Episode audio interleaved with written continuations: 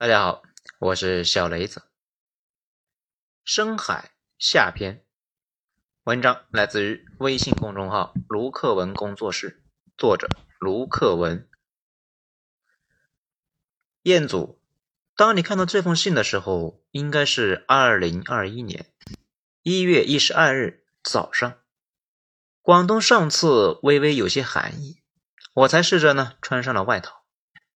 炎热气息又垂死挣扎，燥热了几日，这几日才已经完全入了冬，竟低到了十度以下。这是自我到深圳二十年来少见的冷了。我现在坐在深圳南山自家阳台的小桌上，面对着深圳湾灯火璀璨的夜晚，就在窗外呜呜滚过的寒风，趁着女儿刚刚入睡，写下这封信给你。前几天。朋友呢转给我李琦写给你的那封信，说这个人的故事为什么这么熟悉呢？我读了一遍，确信李琦就是我的故友。前天上午我喝了几口冷水，寒天里引发了老胃病，一个人痛得在房间里面滚来滚去，也不知怎的呢，过往这二十年的回忆忽然历历在目，一一浮现在眼前。我在疼痛中感受到了难以言喻的倾吐欲望，便决定写下这封信给你。也许就像李琦所说的那样，就像一条鱼儿，忍不住要游向深海。我是江西上饶人，一九八二年生，你就继续叫我杨林好了。虽然你也知道这只是一个假名字，我后面要讲的故事呢，并没有这么的离奇，但也实在。不方便使用真名。我们上饶是一座很普通的城市，除了婺源的油菜花，大家对这里没有任何其他印象。我是玉山县一名寻常的农家女子，家里还有一个姐姐，我是二胎。当年计划生育抓得紧，我妈肚子呢越来越大的时候，被计生委的人抓到了公社，跟一大群大肚婆一起呢关在礼堂。准备啊打掉我们。我妈跟另外一个孕妇呢一起上厕所的时候，发现厕所墙后呢有一个破洞，他们两个人挺着大肚子从那里爬出来。我妈逃到亲戚家呢，把我生了下来。跟她一起逃出来的另外一个孕妇却难产死了。我算是大难不死，捡到了一条命。计生委后来来到我家要收罚款，家里交不出来，他们呢便拆了我家唯一的一张床。也拖走了我们好不容易养大的几头猪来作为抵扣，我家便越发贫苦。我妈说啊，生下来我的前半年家里边没有床，每天晚上我爸呢会把门板拆下来，一家四口睡在门板上。记得六七岁开始，每天天蒙蒙亮，我就要跟着小伙伴呢一起提着篮子去河边割猪草，回来呢再帮妈妈做饭。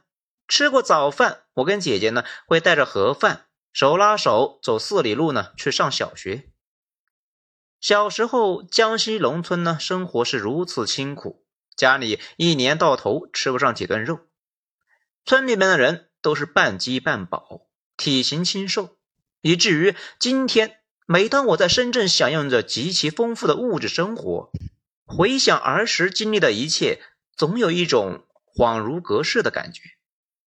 我妈在家里务农，我爸在城里呢，靠给人做泥水匠来过活。我记得特别清楚，一九九零年代，大工一天呢能赚二十块，小工一天十块钱。每天天没亮，村里的男人那就要成群结队的骑着二八大杠进城务工，傍晚时分再成群结队的回来。那个时候，一辆单车十分金贵。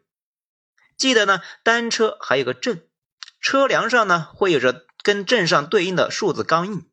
警察呢有时候会堵了乡道，查大家的钢印，看谁的单车是偷来的。但泥水匠这份活呢，下雨天不能够开工，也不是随时啊工地有活，收入十分不稳定。家里边每个月大概呢有四五百的收入，过年过节的时候还挣不到钱。我学习成绩呢，起先还不错，语文尤其好。从小学到高中，每堂作文课上呢，老师要求写完文章，再直接把我写好的拿去当范文念。念到初中之后，我开始出现严重的偏科，沉迷于读各种通俗小说。数学和物理呢，最低时啊考过五十分。那个年代能够考上大学的凤毛麟角，我估摸着呢自己啊是考不上了。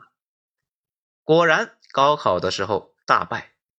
碰巧为了争田里的水源，我们的村和邻村械斗，我爸被打的是头破血流，养了三四个月的伤。我姐二十岁的时候呢，便早早的嫁给了郊区的一个菜农，在城里面菜市场呢摆摊为主，一个月也挣不到几个钱。我估摸着家里面供不起我的学费和生活费，便弃了学，不再复读，在家里呢照看着父亲。如果我坚持复读，等到二零零一年扩招，应该是能够考上大学的，可能会走向另外一条完全不同的人生之路，这一生也许会少许多痛苦。我们南方的农村青年在那个年代，只要没有念过大学，都没什么选择，在家里待了几个月，我也只能够随着历史的滚滚洪流去深圳打工。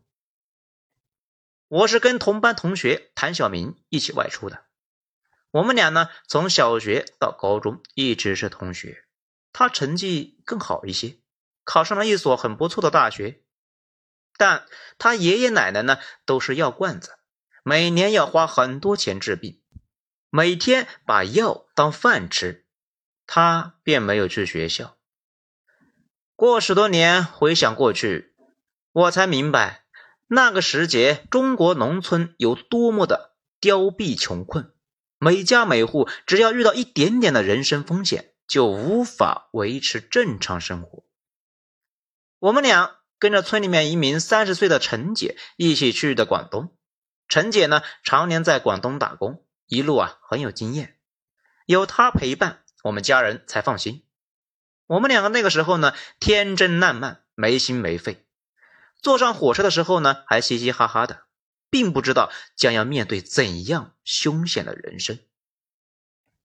两千年十一月，我跟谭小明、陈姐一起呢到达广州。米奇说的没错，那个时候呢，广州火车站的前屏乱的是一塌糊涂，到处是光头纹身、光膀子的壮汉。这些人站在出站口，像挑肥猪一样盯着出站的乘客。我们刚出站，没走几步，就有几个呢头发乱蓬蓬的小男孩拿着地图往我们怀里面塞，我们也不知道干嘛，顺手啊就接了。那些小男孩呢，突然就拉住我们的行李袋，喊道：“四百块一张，四百块钱一张。”四百块钱在当时对我们来说是一笔巨款，我们都吓懵了，不知道这算是什么情况。陈姐呢？突然以我们想象不到的敏捷速度，将地图从我们手里抢过来，往小男孩身上一塞，用力掰开他抓住我们的行李袋的手，一左一右拎起我们两个的手腕就飞奔。我们两个被陈姐硬生生的拖着跑出近百米，两个行李袋呢在屁股后面吧嗒吧嗒的响，一直跑出了火车站的核心圈，我们才惊魂未定的停下来，大口大口的喘气。陈姐呢？回过头确认没有人追过来，还是不放心，又带着我们跑了一段路，才停下来。站在广州钟表批发市场前闹哄哄的立交桥下，说：“广州车站那一块呢，全是黑社会和吸毒的。刚才不跑快一点，他们就会四五个人拿刀过来围住我们要钱，你想跑都跑不掉。”我和谭小明第一次见识到了生活的本来面目。又惊又怕，想不到光天化日之下会发生这种事情，脸都吓白了。这个时候才知道为什么一路要有熟人，家人呢才敢放我们出来。现实生活的社会经验跟学校里面的书本知识呢，那完全不是一回事。我们惊魂未定的跟着陈姐坐大巴来到深圳的沙井，一路上足足颠了四个小时。车窗外呢，划过的全是各种低矮的厂房、廉价的招牌、挖烂的人行道。整个广东显得是又粗糙又充满活力。陈姐在车上开始小心的教导我们外面呢各种常见的问题，比如打电话时，士多店老板呢会在时长上做手脚；坐大巴、中巴不要问乘务员到哪站，要看上面写的站牌；见到治安队呢要掉头就走；平时呢不要放任何贵重的物品在出租房里面；出门不要带金项链，包不要背在后面。不要跟任何陌生人搭话，不要相信任何人的承诺，等等等等。我跟小明一边听一边拼命点头。经历过刚才的事情呢，陈姐说什么我们都信。我们最后落脚在沙井的一处农民房出租屋里面，八个人挤在三室一厅，都是上饶各村的乡亲。大家进了门呢，就在一起啊说家乡话。叽叽喳喳的，显得热闹非凡。每餐吃的都是豆腐、青菜，加一点肉。好在呢，都是老乡，有一定的安全感。女生在广东呢找工作没有那么艰难，各工厂啊都乐意招女员工，听话不惹事。我们在出租屋里面呢只待了一周，在陈姐的介绍之下，顺利的进了一家港资玩具厂，比李琦呢要顺利的多。工厂有宿舍，是那种十二个人一间的高低床。为了安全，窗户呢被铁丝像蜘蛛网一样的死死封住，阳光都很难透进来。整日呢就有一股发霉的味道。洗衣房和厕所呢阴暗潮湿，只亮着一盏昏暗的日光灯。空气里面呢还总有一股淡淡的臭味漂浮不去。我跟小明受不了这种环境。还是呢，跟着老乡们呢一起在外面租房。我跟小明被分配的是流水线尾部的包装部门，工作极其简单，就是呢将塑料膜包住产品，热吹风机一吹就贴住，再将产品呢装箱。人生第一份工作，底薪四百块，全县集体呢算 KPI，一个月平均能够挣八百多块。但是呢，经常要没日没夜的干，加班到凌晨一两点，那十分常见。每天晚上深夜下班，我都累得呢，只想倒头就睡。第二天早上呢，也不吃早餐，睡到快迟到的时候才洗把脸进厂工作。我的胃病呢，应该是这段时间害下来的，落下了病根，一辈子随着我。在这种高压环境下生活，老乡们就养成了一种不可思议的高效率。为了多加班，工厂呢中午只休息一个小时。就这一个小时，大家呢能够冲出厂门口买好菜，再到出租房一口气啊做好饭菜、炒好菜，吃完饭再火急火燎的冲回工厂。为此呢，常年就没有午休。每天下午三四点，我都在燥热的车间里面昏昏沉沉的工作。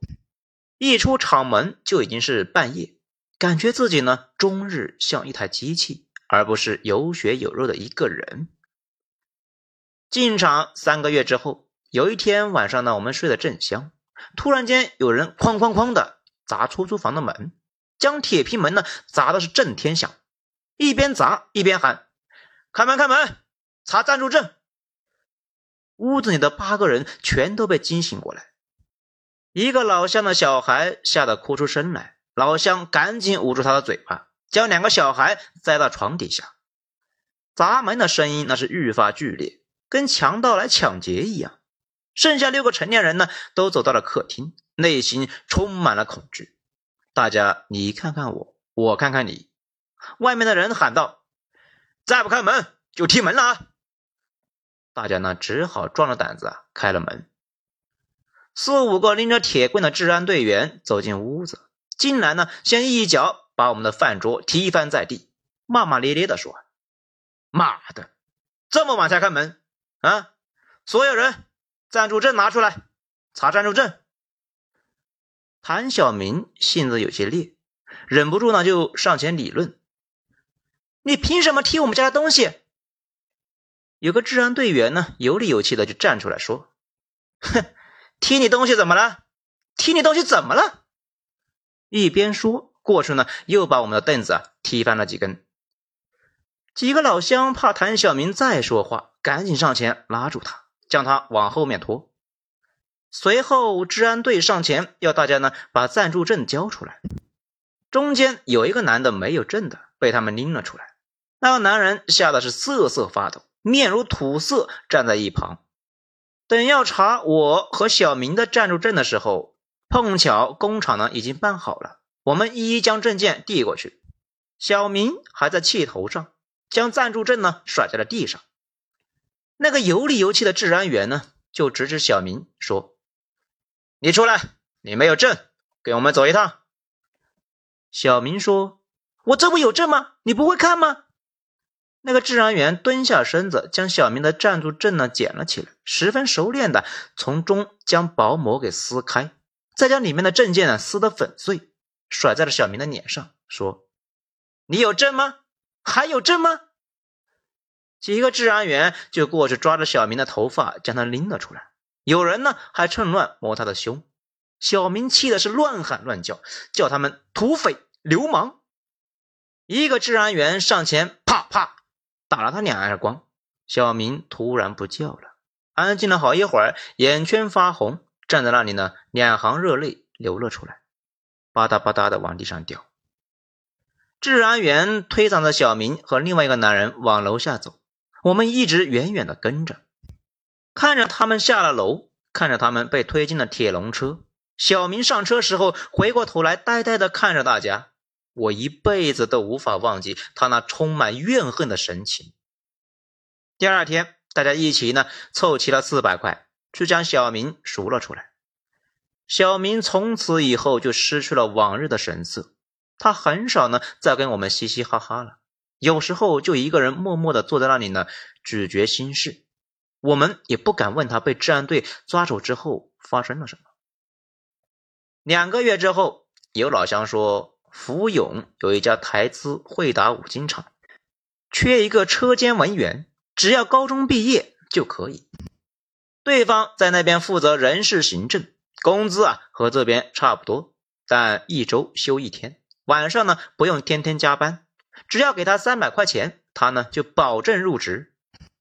我毫不犹豫的交了这笔钱，我太渴望离开流水线了。我就是在这一家五金厂认识了李奇。李奇那个时候呢，刚从磨光车间调过来，负责车工、洗工。他长相普通，在人群里面呢，显得十分瘦弱，总是隔着车间玻璃啊，痴痴的看我。那个时候，车间工人大概都二十出头，男生们呢，几乎都会盯着我们车间文员来上下打量。我只要一站在三楼的窗户呢，往下边望，他们就会涌到别的窗口前，有意无意的呢看过来。文员周末有休假，我常常会回沙井探望小明，顺便呢收拾一些小东西。但小明明显和我有了隔阂，他没有以前那么亲切，跟他逛街的时候呢，也不太爱说爱笑。大概半年之后，小明有了男朋友，我和他见面也少了。最后一次见到他的时候呢，鼓起勇气问他还能不能够再跟以前一样做朋友。他静了半晌，说了一句让我终身都无法忘记的话。他说：“我被治安队打的时候，你们为什么没有一个人站出来？”我觉得心里头被针扎过一样疼，不知道怎么回答他。我进入新的朋友圈。跟车间文员柳玉梅成了朋友，车间工人徐庆耀那个时候呢在追她，柳玉梅没有表态，由于没有确立关系，不好意思呢单独外出，有时候啊就会拉上我跟李琦呢做电灯泡，我们在小摊上吃炒米粉，他会悄悄的看我，我们在看电影的时候呢，他也会悄悄的看我，我知道他在看我，但我呢实在对他没什么兴趣。徐庆耀后来呢，终于追到了柳玉梅，两个人在场外租房同居。我跟李琦呢，有一段时间也不怎么来往，只是我在办公室工作的时候，依旧能够感觉到他火辣辣的目光从车间玻璃外投射过来。二零零二年夏天，韩日世界杯那会儿，徐信耀在仓库抽烟，扔烟头的时候呢，差点烧了仓库。我记得那一天，刘玉梅非要拉着我到士多店去凑热闹看比赛，我印象特别深刻。那一天店主把电视呢，干脆就摆到了店门前，李琦也在人群里面。我对足球毫无兴趣，这是我这辈子呢唯一完整的看完一场球赛。所以印象特别深刻，那一场是中国队零比四输给了巴西。我们工厂以前发生过一场火灾，对防火工作呢要求十分严格。台湾人将徐庆耀拉到办公室，指着他的鼻子呢，足足骂了三个小时，说了许多肮脏不堪、平日里面难以启齿的句子，拍桌子的声音在门外五十米都听得见。徐庆耀。觉得受到了莫大的侮辱，每天来上班的时候啊，都板着脸。上级安排他做的事情呢，也是爱理不理的，一肚子的怨气。有一天，我们四个人在他出租房里面打边炉的时候，他跟我们说想要辞职，并鼓动我们呢一起进关内找工作。我没有表态，李琦也没有说话。那个年月找工作十分十分的艰难。我们对前程都没有把握。五天之后的中午，突然有人打电话到我们车间，火急火燎的找到我。我接了电话，对面呢是陈姐的声音。她说啊，谭小明去世了，问我要不要来参加谭小明的葬礼。那一刻，就像一道天雷击中我的天灵盖，我只觉得世界一阵眩晕，不敢相信自己的耳朵。我颤巍的问着陈姐：“怎么回事？”陈姐说：“谭小明的男朋友送了她一条金项链，周末晚上呢，她忍不住带着上街，被飞车党抢项链的时候啊，重重的一头拽到了绿化带水泥栏边上，当场摔死了。”陈姐说：“你们来广东的路上，我就千叮咛万嘱咐，不要戴金项链，你们总有人不听。”陈姐说着说着呢，就在电话那头哭了起来，我也跟着哭了起来。两个在电话两头哭了好几分钟，才平静下来。我跟他说：“我去参加葬礼。”广东外乡人在这边所谓的葬礼，其实只是在火葬场的一个小仪式，二十多分钟就了解了。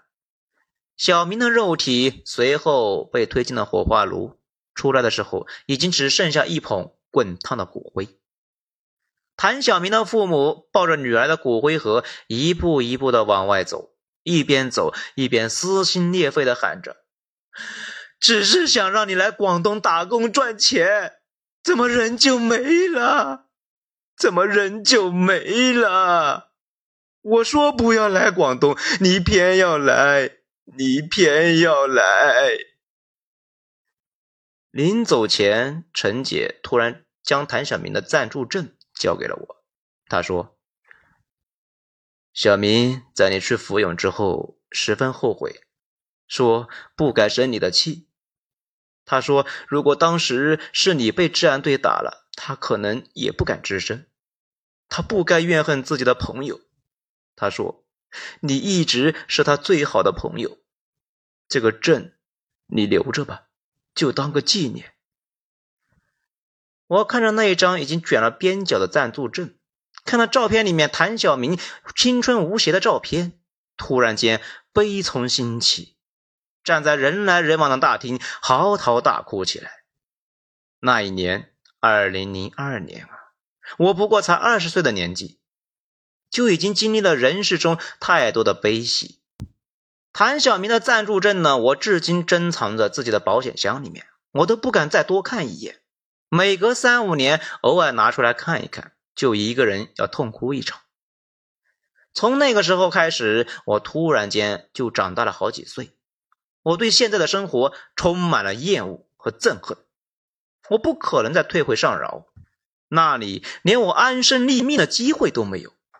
但我也不想再待在深圳关外这么残酷的地方，不想活在工业园里面，穿着廉价而丑陋的厂服。就这样浑浑噩噩的过完一生。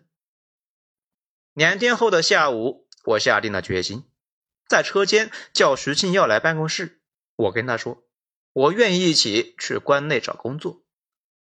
徐庆耀无比欢喜的跑到车间，告诉了李琦。李琦呢，转过头看了看我，只不过犹豫了几秒钟，他也在玻璃外点了点头。后面的故事呢，就像李琦说的那样，我们四个人在布吉。出租房里面相依为命生活了一段时间，我们一起做饭，一起找工作，还一起去杨梅坑看过日出。这段时间，我的情绪逐渐恢复了正常，我们几个也分别找到了活路。虽然各个工资呢都很低，不过是一些前台呀、外卖之类的。我很喜欢深圳，经常拉到他们呢一起去逛东门、金华强、华强北。看到一个喜欢的东西呢，我就会指着它大声的说：“这个真好看，将来我一定要买得起。”我那个时候对各种好东西充满了向往，但现在我随时可以拥有它们，却没有一点兴奋可言。刘玉梅受不了深圳关内的高压力的生活，第一个离开了我们。半年之后，我过生日的时候，李琦约我呢去荔枝公园划船。他突然要送我一块电子表，并且向我表白，我想也没想呢，就拒绝了他。我想自己往后的人生能过得有尊严一些，不想再挤在一个刷牙都要排队的宿舍。我要能够在深圳有自己的房子，成为一个真正的深圳人。我跟李琦说：“你能够让我过得更好吗？你能够让我留在深圳吗？”我还跟他说，我们两个在一个战壕里面相依为命，但不代表我们要同生共死。李琦，我来深圳是为了自己，不是为了你呀。李琦好像受到了莫大的打击，他在船上呆若木鸡，难以抑制全身发抖，突然间将手表狠狠地抛到了湖心，转身就跳进了荔枝公园冬天冰冷的湖水里边。我吓得叫出声来，大声的喊他回来。李琦根本就不理会我，一口气游到了湖边，全身湿淋淋的爬上了岸。等我将船划到岸边的时候，他已经走得不见踪影。从那以后，我就再也没有见过李琦，也没有接到过他的电话。我估摸着呢，他是把我的电话号码删除了。我不知道自己对他的伤害有多深。我只知道，我要在深圳奋斗下去，要成为一个真正的深圳人。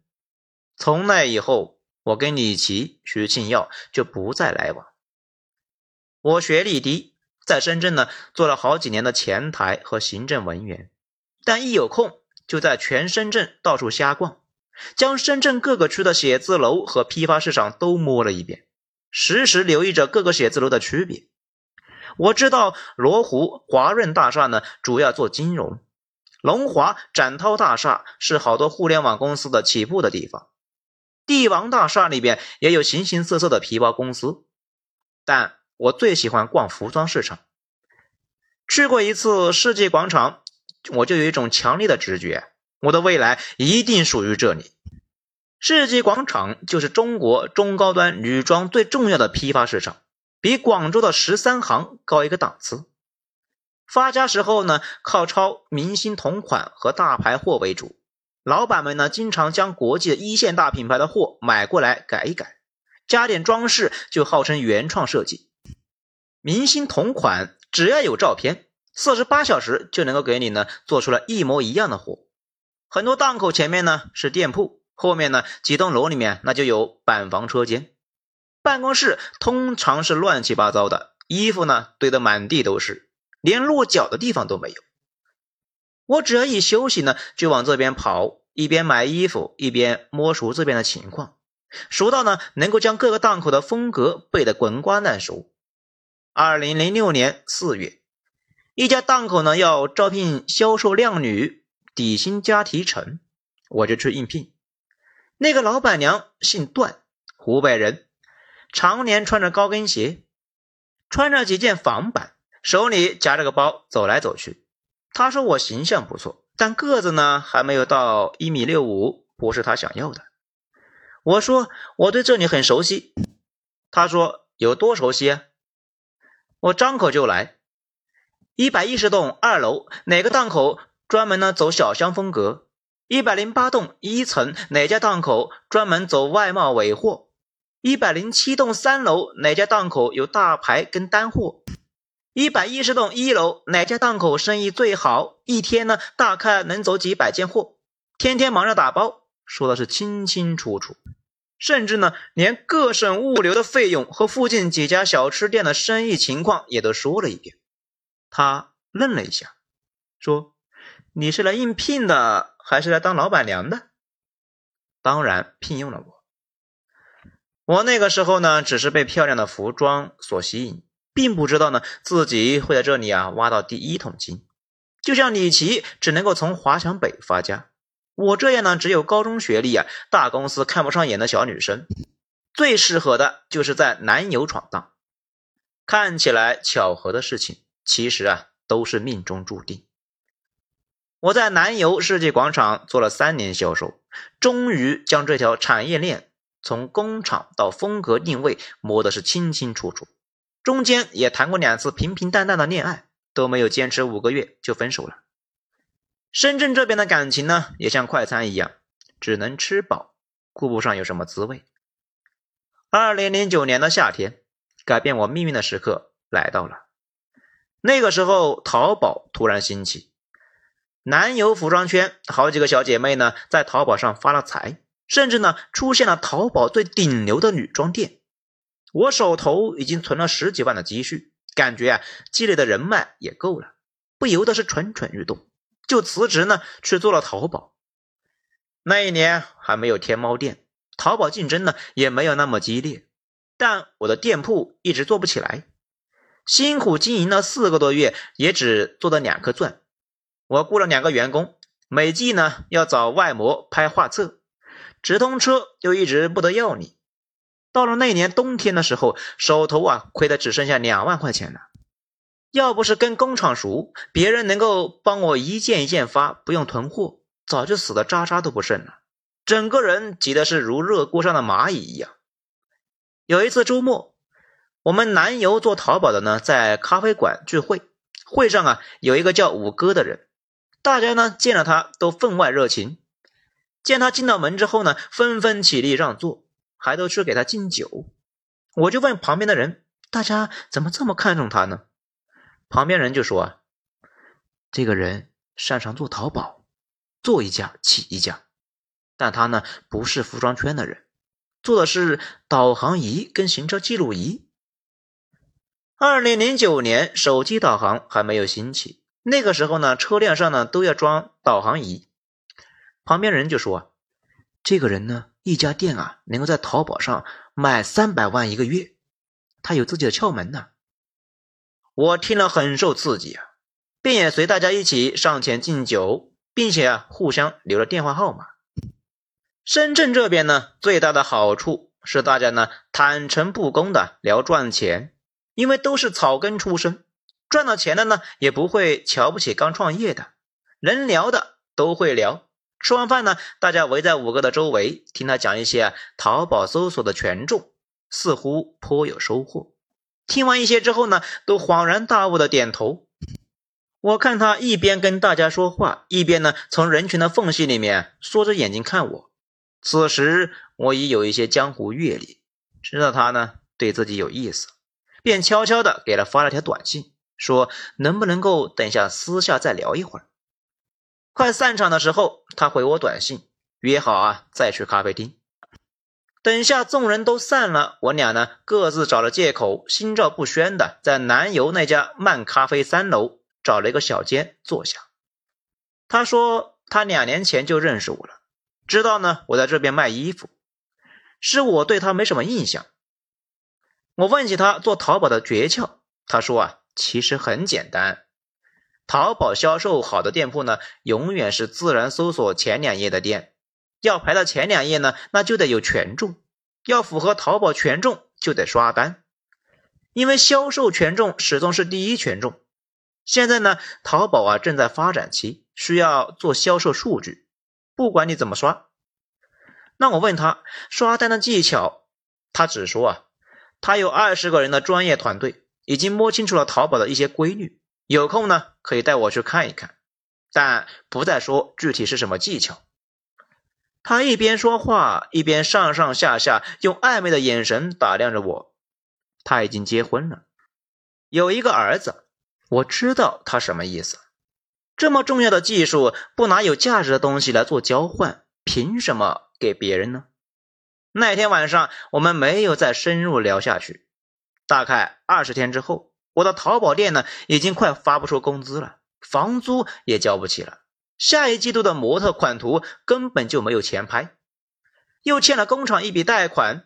此时我已经是走到了山穷水尽的地步，而店铺呢，每天还在亏损一千多块。再亏下去，我就得重新回去跟段姐再混个三年。那个时候我都三十岁了，我等不起这三年。根据我对产品的经验，货没问题，应该是卡在了销售这一环节上。走投无路的我打通了五哥的电话，我说我想去他那看一下。五哥在电话那头呢，沉默了一会儿，他应该在判断我的想法。最后啊，他说：“你来吧，我带你看看我的团队。”见面之前，我特意化了妆，我已经不再是关外工厂里面土里土气的流水线女工，而是深圳南邮的时尚姐姐。五哥开车来接我的时候呢，眼睛呢都微微一亮。他的团队隐藏在蛇口一处的老旧的小区里边，这里呢连电梯都没有，步行爬到四楼，经过两道铁门，进到一间三室一厅的房子，里面挤满了十几个二十多岁的年轻人，烟头扔的到处都是，办公桌上呢一层厚厚的灰尘，没人打理，浑浊不堪。这些人正忙着低头工作。见到老板呢，带了一个妆容精致的女生进来，都是微微一愣，不过很快又见怪不怪的，又埋头忙活起来。五哥一边走一边跟我解释：“这里呢要拉几条网线，拉哪种网线？如何使用动态 IP？如何购买淘宝小号？如何养号、刷单等等，具体流程是怎么样的？”在这里啊，我听得都恍惚了。完全不知道做淘宝还有这么多名堂。从那间地下刷单室出来之后，五哥跟我说：“我说的这些呢，都是些皮毛，但真正要做好的，是要手把手教。”他也很坦诚的说：“导航仪是标品，你做的是女装，能不能够百分百刷起来，他也没有十足的把握，但应该可行。”我说。你能教我吗？他说：“你愿意学吗？”我没有否认。他知道了我的意思，得意的笑了起来，拉着我的手将车开到了喜来登大酒店的门口。然后他说：“要不要上去聊聊天？”我就这样成了五哥的情人。在五哥的细心教导之下，我也组建了自己的刷单团队。一周之后，我的店铺销售额实现了持平。一个月之后，每天销售呢都能做到一万两千块，每天能够盈利四千块，开始走上了正轨。当看到店铺盈利的那一天，我一个人坐在办公室的电脑屏幕前，眼泪忽然就滚落下来，大颗大颗的砸在键盘上。只有我自己知道，能够走到这一步有多么的艰难。要付出多少不得已的东西？这是我的人生的转折点。我从来没有向任何人袒露过发家的真实心迹，但看完李琦的故事，我也没有什么好遮掩的。就像李琦说的那样，有些事情是我们这一代人的宿命。销售打开之后，后面呢，只是供应链、客服等顺理成章的推动。半年之后，我的店铺啊就能够做到一百多万一个月，每个月我有四十多万的纯利。商场里的东西，我基本上想买什么就能够买什么。但我已经不再有原先的兴奋感，我有了房子，有了豪车，每天进公司呢，先看财务报表，我完全过上了原先期盼的生活，那种对生活的热情却从此消失了。我对一切事物都有一种索然无味的感觉，好像出卖了灵魂之后呢，品尝不到万物的滋味。其实这些年我见过李奇一次，但李奇呢并不知道。那是二零一二年的秋天，有一次五哥带我去参加婚礼的酒宴，我跟他呀没有坐在一起，分开三五桌的距离。他那桌呢，那都是华强北大佬；我这一桌呢，坐的都是南油服装圈的熟人。吃到一半，他那个桌子呢，好像来了位老朋友，满桌欢腾，一时啊喧闹起来。大家都在喊：“大佬来一杯，大佬来一杯。”我回头一看，居然见到李琦正站在那桌中间，被大家围在一起灌酒。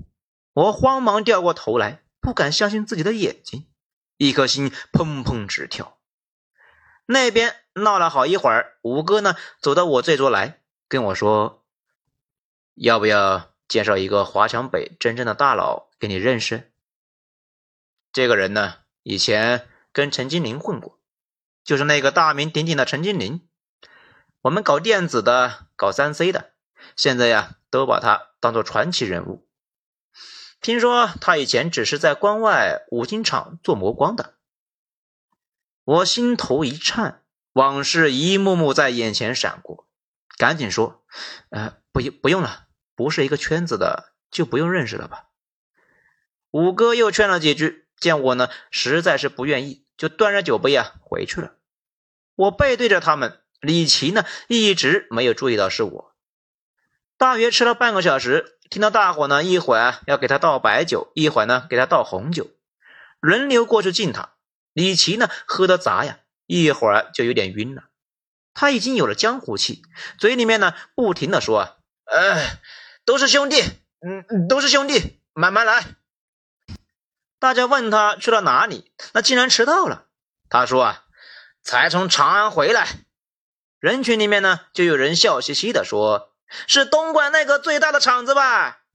满桌男人呢，便是一齐发出了哄笑声，笑声里面充满了轻浮的味道。李琦说：“是啊，见到一位老朋友。”大家呢，便笑得更大声了。这个说呢。哇，李总啊，在那边都有老朋友了。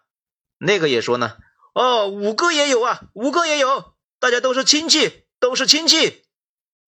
李琦忽然说：“我没想到我朋友变成了这样。”他突然声音里面有了哭腔。我回头一看，见他呢，只手遮住了眼睛，在低头啜泣。过了一会儿，又说：“没想到。”我也变成了这样，他那一桌瞬时安静了下来。但个个都是老江湖，都擅长搞气氛。五哥呢，马上开了瓶啤酒，跟李琦说：“来，齐哥吹一瓶，管他哪样，吹完都一样。”李琦呢，一时意气上来，接过酒瓶就说：“干他娘的，老子荔枝胡都敢跳，吹就吹。”说完，就抢过酒瓶呢，仰头就喝。我见他对当年旧事念念不忘，心里头千百种滋味萦绕，不敢再听下去，起身离开了酒席。走到门口的时候呢，只觉得后背凉飕飕的，仿佛过往正乘风而来，而自己连回头的勇气都没有。自那以后，五哥如果要去他们的三 C 行会的聚会，我都尽量回避，便没有再见过李琦。二零一三年开始，淘宝上严格查处大牌房款，抓到一次扣六分，两次呢直接关店。我在南邮积累下来的多年供应链呢，瞬间失去了优势，只好自己呢全盘开发原创款，这一下子成本增加了许多，生意呢也渐渐的走了下坡路。那个时候，深圳的房子均价只要两万多块，也没有限购令。我手里面有些闲钱，便在南山呢随便买了两套房。那个时候啊，大家更看重福田，我买南山呢，还被几个同行姐妹呀笑话了半年。那一年，我意外怀上了五哥的孩子。我对五哥谈不上有多深的感情，但在深圳待久了，只觉得孤独冰凉。不知不觉呢，对爱情没有了任何期盼，想着自己呢三十多岁了，只想将来呀有个孩子来伴老。思来想去，还是生了下来。我也没有叫五哥对孩子负责，一直呢是自己在养。二零一四年，我淘宝生意呢愈发的不行了。但那一年，欧美啊突然对中国生产的电动滑板车需求疯涨。我在五哥介绍下投资了一家小工厂，一车一车的出货，大概呢赚了六百多万。二零一五年股市暴涨，我把手头的现金呢全投进了股市，还加了杠杆。结果股市在涨到最高五千一百七十八点，雪崩到八月的二千九百点。我把淘宝店和工厂这些年所有的收益啊都赔进去了，身无分文的离开了股市。离奇的是，当年深圳的房价呢突然起飞，我买的房子呢从不到三万一平涨到了六万一平，现在啊已经是十五万一平。手中两套房居然价值五千多万，把急得要跳楼的我啊又给拉了回来。二零一五年。五哥的生意呢也不行了，他开始转行做职业刷单公司。为了吸引顾客，让各个淘宝店主呢加他为好友，他在微信朋友圈发图文卖弄刷单的效果，还故意呢买了一辆千万豪车炫富来彰显实力。结果啊太过于高调，被阿里呢给盯上了，直接将他送进了监狱，要蹲十年大牢才会出来。但我一直觉得。他会有这么一天，所以也不觉得惊讶。二零一五年年底，柳玉梅突然呢托人找到了我，她没有隐瞒自己的过去，什么都说了，连和李琦偶遇的事情也说了。不过呢，李琦隐瞒了一些事情没有告诉你。其实啊，那一天临走之前，他还问起了我的消息。柳玉梅说她不知道。只知道呢，我可能在深圳做服装生意。刘玉梅说：“啊，李琦半晌没有说话，良久良久，才从钱包里面掏出几千块钱，放在桌子上，离开了房间。”刘玉梅说：“她看得很明白，李琦一直深爱着你。”我说：“我知道了，但我们都回不去了。”柳玉梅说：“如果你们再遇见，你会怎么办？”我想了想，说：“相忘于江湖，应该是我们最好的结局。”柳玉梅这一次找到我，只是呢想寻一门可以活命的工作。我让她留在了公司，帮忙照看那家呢还没有死透的淘宝店，打理一些其他的小生意。她后来嫁给了我们公司的仓库主管，生了两个孩子。日子呢过的是风平浪静，经过十几年的起伏，我终于成为了当初最想成为的千万富婆，但我感受不到一点快乐。每次从南邮办公室的玻璃呢向外望去，内心啊只有一种说不出来的冰冷感。二零二零年全球疫情，我们公司因为做网上生意，反而赚了些钱。十二月七日。柳玉梅陪我去关外谈生意，竟然路过沙井，我最早打工的那一家港资工厂。不过呢，现在已经夷为平地，满地都堆满了沙石，是预备呢要建成房地产。我叫司机停车，在原来的厂门口的地方呆呆的站了很久，想着当年同谭小明一起呢从这里进进出出，想着谭小明的声音、容貌、笑容。想着从此天人永隔，便不由得低下了头，开始轻声抽泣。我越哭越伤心，越哭越难受，我全身瑟瑟发抖，哭得像一棵暴风雨里的小树，难以自已。而柳玉梅在一旁呢，都看懵了。也许我哭泣的不仅是谭小明逝去的生命，还有自己一去不返的青春。那天下午。我还去罗湖处理一点事情，叫柳玉梅呢和司机在车上等我。当我边打电话边走过春风路的时候，有个男人从士多店走出来，突然叫出了我的名字。我回过头来，认出了他是李琦，不由得一时呆了。如果时光回到十七年前，如果我在荔枝公园的小船上收下了他的生日礼物，如果他没有跳入湖心，我想我们可能有另一段相依为命的故事。但我们现在已经回不去了。我假装回忆什么，伸出手指指着他，好像呢半天也想不起他的名字。哎，你你你你什么？李奇的热情迅速的被浇灭了，他只好尴尬的提醒我：“李奇。”我伸手拍了拍额头，好像恍然大悟的样子。他还是不死心，似乎呢想跟我搭几句话。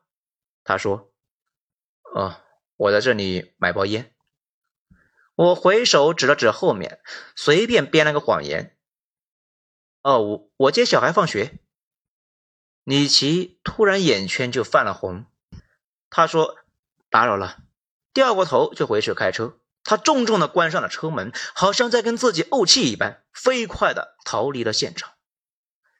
我看着他的车渐渐远去，心里头百转千回，各种滋味涌上喉头，喝醉酒一般。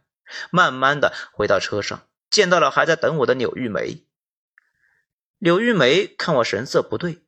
问我发生什么事了？啊，没事，没什么事。我抑制住喉头的情绪，平静的说：“什什么也没有发生过。”我现在坐在深冬的夜里，忍着胃痛，终于写完了这封信。我有这么强烈的倾诉欲望，是因为这一段人生不仅仅属于我们个人，也属于我们这一代人。正如李琦所说的那样，我们二十多岁到达深圳的时候身无分文，今天的财富呢，全是深圳赐给我们的。但深圳也带走了我们对生活所有的热情，在残酷的人生旅途中，我们这一代的灵魂被切成了碎片，变成了残缺的样子。我们既不懂得爱自己，也不懂得爱别人，我们甚至啊，自己厌恶自己，自己嫌弃自己。大概这就是我们这一代人的宿命吧。我们在黑暗中摸索成长，不仅不能够离开它，甚至呢只能够依赖它。开始的时候，时代的大潮推上了我们，跌跌撞撞的向前走，到最后都不用别人催促，我们自己就会迎着黑暗走去。如果我们的人生重来，我们应该还是会走在这一条路上，李琦会奔向华强北，而我会走向世纪广场。我们的人生没得选择，就像一条鱼儿，忍不住要游向深海。好，以上内容完结，谢谢收听。喜欢的话，请给一个五星评价。我是小雷子，谢谢收听。